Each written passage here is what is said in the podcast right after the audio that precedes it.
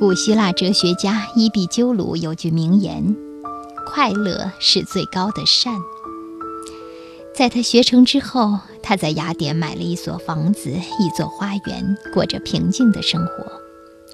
在那座花园里，他收徒受学。那座花园成了伊壁鸠鲁学派的象征。伊壁鸠鲁花园建成以后，成员很快多了起来。他的三个兄弟都来到这里帮他照管这所学校。除了来拜师学习的弟子，他的一些朋友也带着他们的妻儿老小来投奔伊壁鸠鲁。伊壁鸠鲁之所以来者不拒地收留那些人，是因为他认为友情比什么都可贵。由于伊壁鸠鲁花园里的人实在太多了，所以他这个团体只能过着十分清贫的生活。所有伊壁鸠鲁花园成人的饮食只有面包和清水，偶尔有些奶酪。有人劝他把那些不相干的人赶走，以免影响他的生活质量。可他却说：“当我靠面包和水过活的时候，我的全身就洋溢着快乐。我轻视奢侈的快乐，这倒不是因为讨厌奢侈本身，而是因为种种不幸会随之而来。”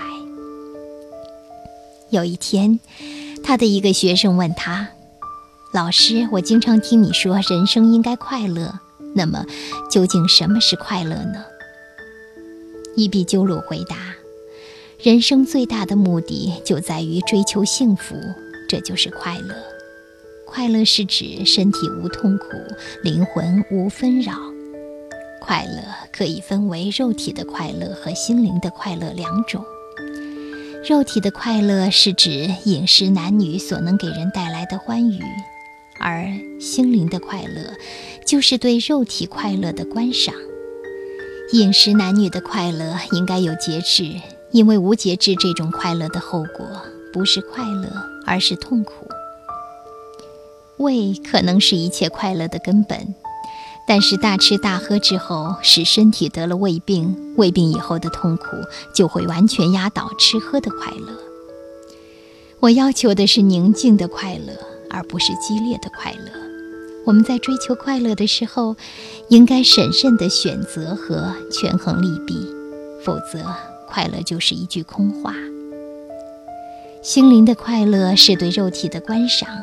心灵的快乐，唯一高出肉体快乐的地方，就是学会观赏快乐，而不是观赏痛苦。因此，比起肉体的快乐来，我们更能够控制心灵的快乐。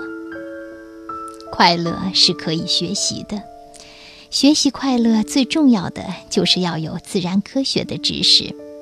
一个人没有自然科学的知识，就不能享受无忧的快乐。如果一个人不知道什么是宇宙的性质，而是生活在那些关于宇宙之事的恐惧之中，对于这个人来说，排除对所谓最主要事物的畏惧就是不可能的。